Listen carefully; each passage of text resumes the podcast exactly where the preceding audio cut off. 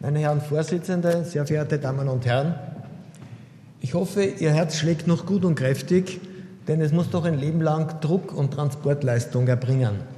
Falls eine Störung auftritt, sind einige, einige Kenngrößen zu erarbeiten, um einen Überblick zu gewinnen. Das sind Größen, die teils statisch, dynamisch sind, aber sie müssen in Relation bewertet werden zur Funktionsreserve, also zur Übergang von Ruhe auf Belastung, um die Funktionsstörung dann besser zu definieren. Wir haben also folgende Parameter, die Herzgröße, genauer noch natürlich die Pumpleistung, das Schlagvolumen, die Auswurffraktion, bei genauerer Analyse im Herzkatheterraum die Druckvolumendiagramme oder den enddiastolischen Füllungsdruck. Dann der nächste Aspekt wäre das Myokard selber im Hinblick auf Hypertrophie oder Marker einer Herzschädigung für Herzschwäche, BMB oder Myokardnekrose, Troponin. Dann die Gefäßsituation, die Perfusionsreserve. Nicht zu vergessen natürlich die Herzklappen, ob die Ventile auch dicht sind, schließen oder verengt sind. Dann die Elektrophysiologie des Herzens im Hinblick auf Pulssteuerung, Pulsreserve, Arrhythmie oder die Synchronie zwischen rechter und linker Kammer. Und letzten Endes auch noch die Druckbelastung im großen im kleinen Kreislauf. Also viele Variable. Man wird sich fragen, wie weit können bildgebende Verfahren hier eine Information liefern? Also an erster Stelle vielleicht das Thoraxröntgen als Traditionsbefund, dann EKG, vielleicht das EKG-Mapping und dann im Speziellen die radioaktiven Isotope, also die Nuklearmedizin, die wir evaluieren wollen, im Hinblick zu Methoden, die Sie in der klinischen Praxis in der Ordination einsetzen können. Also bildgebende Verfahren, Methoden der Ergometrie und Ergospirometrie erweitert mit Rechtsherzkatheter, um genauer die Herzfunktion zu evaluieren. Theoretisch würde man sich wünschen, eine All-in-One-Technik, wo alles simultan erfasst wird. Das ist sicherlich ein Wunschtraum, würde vielleicht heißen, dass Sie den Schallkopf aufsetzen, gleichzeitig die Maske für die äh, Ergospirometrie dem Patienten aufs Gesicht drücken, dann vielleicht noch einen Rechtsherzkatheter setzen, ihn strampeln lassen und dazu noch eine Gammakamera applizieren, um genauere Daten über die vaskuläre Situation und äh, Durchblutungsreserve zu erfassen. Nun wenden wir uns der eigentlichen Fragestellung der RNV zu, der Radionuklidventrikulographie als einer der ersten Methoden der Nuklearmedizin. Ich muss aber dazu sagen, dass ich also nur ein User der Technik bin, aber nicht ein Nuklearmediziner. Äh, die RNV-Technik erlaubt also die Darstellung des Herzbinnenraumes durch Markierung der Erythrozyten, womit wir ein Bild über die Pumpfunktion äh, kreieren können. Der nächste Schritt ist der Einsatz von Markern für die Perfusion, Thallium oder Technetium-Tetrophosmin, um also die Durchblutung des Myokards zu erkennen, inwieweit Störungen durch Narben oder Ischämie vorliegen. Ein weiterer Schritt wäre dann die äh, Positronen-Emissionstomographie, die neben dem Blutfluss auch den Metabolismus regional umschrieben definieren kann. Sie können durch entsprechende Marker dann mit zusätzlicher Technik, mit CT, genauer noch Funktionsstörungen erfassen oder auch gewisse Marker wie F18-Dopa oder C11-Cholin für die Tumordiagnostik einsetzen. Aufs Herz bezogen wäre das die Möglichkeit, mit radioaktiv markierter Glucose den möglichen Metabolismus, den gestörten Metabolismus zu evaluieren, neben der Durchblutungssituation. Äh, zur Radionuklidventrikulographie die historische Entwicklung auf dieser Abbildung. Die ersten Untersuchungen mit First Pass erfolgten in den Jahren 66 bis 69. Dann durch die EDV-Entwicklung und äh, guter Kameraqualität Einsatz einer Gammakamera war ab 70, 71 die EKG-getriggerte Binnenraumdarstellung möglich. Ab 74 wurde in Europa die Myokardstentographie etabliert und ab 81, 82 war die RNV-Diagnostik soweit vollautomatisiert, dass man globale und regionale Wandbewegungen und Auswurffraktionen studieren konnte. War, dadurch war es möglich, gewisse klinische Fragestellungen aufzuarbeiten. Und wenn Sie die Literatur der 80er, 90er Jahre studieren, oder überblicken wollen, so finden Sie dann Informationen über die koronare Herzerkrankung, Effekte des Myokardinfarktes in der Frühphase, in der Langzeitanalyse oder die Effekte der Intervention. Die RNV-Technik wurde eingesetzt, auch um Herzvizien zu beurteilen, insbesondere die Insuffizienzkomponente zu bewerten. Letzten Endes auch die Ischämie und Nicht-Ischämie bedingte Störung der Herzfunktion. Aus meiner Sicht oder aus jetziger Indikation hat die RNV eher jetzt ein bisschen einen stiefmütterlichen ähm, Aspekt. Und äh, um das ein bisschen mehr zum Leben zu erwecken, äh, sehe ich die Bedeutung, die Bewertung der Störung, der gestörten Herzfunktion. Zum Beispiel die Pumpfunktion bei Patienten im Rahmen der äh, Chemotherapie mit kardiotoxischen Substanzen oder auch die genauere Bewertung der gestörten Pumpfunktion bei fortgeschrittener Herzinsuffizienz, wenn schon die Pharmakotherapie völlig ausgenutzt wurde, vielleicht doch noch durch äh, Interventionen mit Calcium-Synthesizer die Herzfunktion zu verbessern. Sonstige Aspekte wären auch Indikationsstellungen zur Resynchronisationstherapie oder bei schwerer Einschränkung der Herzfunktion bei koronarer Herzerkrankung die Sicherung gegen maligne Herzrhythmusstörungen durch einen implantierbaren Defibrillator. Und der letzte Aspekt auch, wenn die Indikationsstellung zur Herztransplantation anstehen sollte. Die äh, RNV-Analyse benutzt also eine Equilibrium-Technik und es wird gemessen die Gammastrahlung der radioaktiv markierten Erythrozyten EKG getriggert. Man braucht mindestens 16 bis 30 Aufnahmen pro Herzzyklus, um genauer dann die äh, regionale und globale Wandbewegung zu markieren, darzustellen, somit die Größe der Herzkammer und abgeleitet auch die systolische, diastolische Funktion zu beschreiben. Der wesentliche Parameter, der, der aus der RNV entspringt, ist die Auswurffraktion, die Ejection Fraction, die jetzt eher weniger geläufig in Ruhe und unter Belastung gemessen werden kann.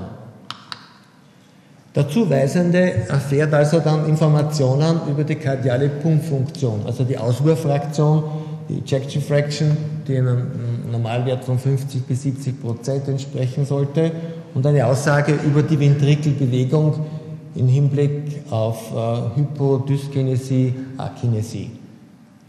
Wie schaut nun die Technik beim Patienten aus? Um äh, äh, Technetium am Erythrozyten anlagern zu können, wird der Erythrozyt sensibilisiert durch Zinn, was man vorher injiziert. Dann erfolgt die Markierung der Erythrozyten mit Technetium-Pertechnat in vitro oder in vivo. Man muss dann circa 30 Minuten zuwarten, bis man mit der, der Szintigraphie beginnt. Um die linke Kammer gut darzustellen, muss man die LAO-Projektion variieren zwischen 30 und 45 Grad, um genügend äh, Signale zu registrieren. Bei Bedarf kann man auch die Untersuchung dann erweitern mit einem Belastungstest, um Wandbewegungsstörungen zu erkennen. Wie muss sich der Patient nun vorbereiten? In Wien ist es günstig, zuerst eine Bewilligung einzuholen. Für manche Krankenkassen wird das eben werden die Kosten übernommen oder ohne Bewilligung. Ist man ein Versicherter der Wiener Gebietskrankenkasse, dann bleibt einem nicht der Weg zur Bank erspart, um so 260 bis 300 Euro flüssig zu machen. Die Refundierung ist leider sehr bescheiden. Was machen unsere Patienten in München, wenn sie ins Klinikum rechts der ISA gehen? Dann sollen sie einen ordentlichen Patientenakt mitbringen, damit der Untersucher weiß, worum es geht, was er untersuchen soll. Das heißt, die Fragestellung ist immer wichtig, wenn Sie einen Patienten zuweisen. Dann soll der Patient in München eine Lesebrille mitbringen, wenn er sie benötigt die Krankenkassenkarte und einen gültigen Überweisungsschein. Dann kann es losgehen. Wie ist es zu handhaben bei der Zuweisung? Wegen der Medikation, das ist dem Zuweiser teilweise überlassen, welche Fragestellungen er hat oder ob er unter Medikation die RNV äh, bestimmen will.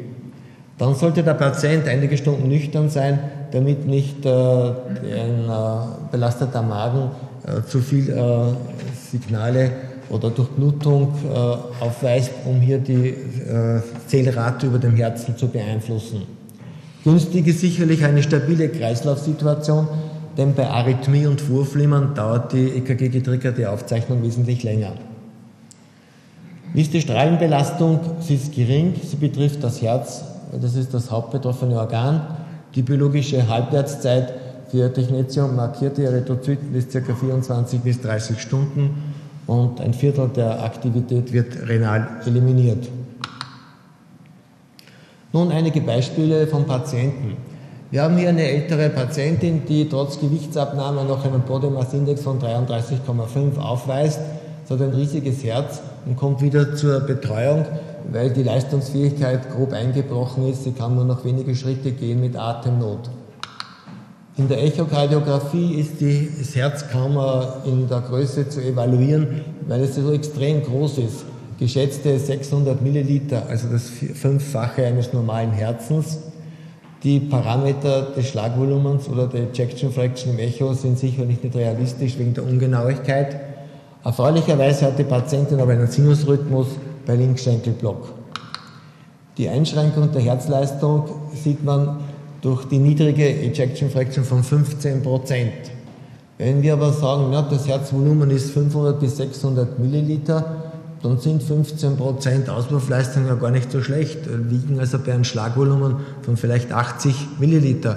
Und 80 mal 70 Herzfrequenz kommen wir in den Bereich von 5 bis 6 Liter Herzminutenvolumen, also eine Vita Minima äh, unter Alltagsbildung sollte bei schonender Belastung möglich sein. Werfen wir noch einen Blick auf die Herzmechanik und zwar auf den Mitralfluss.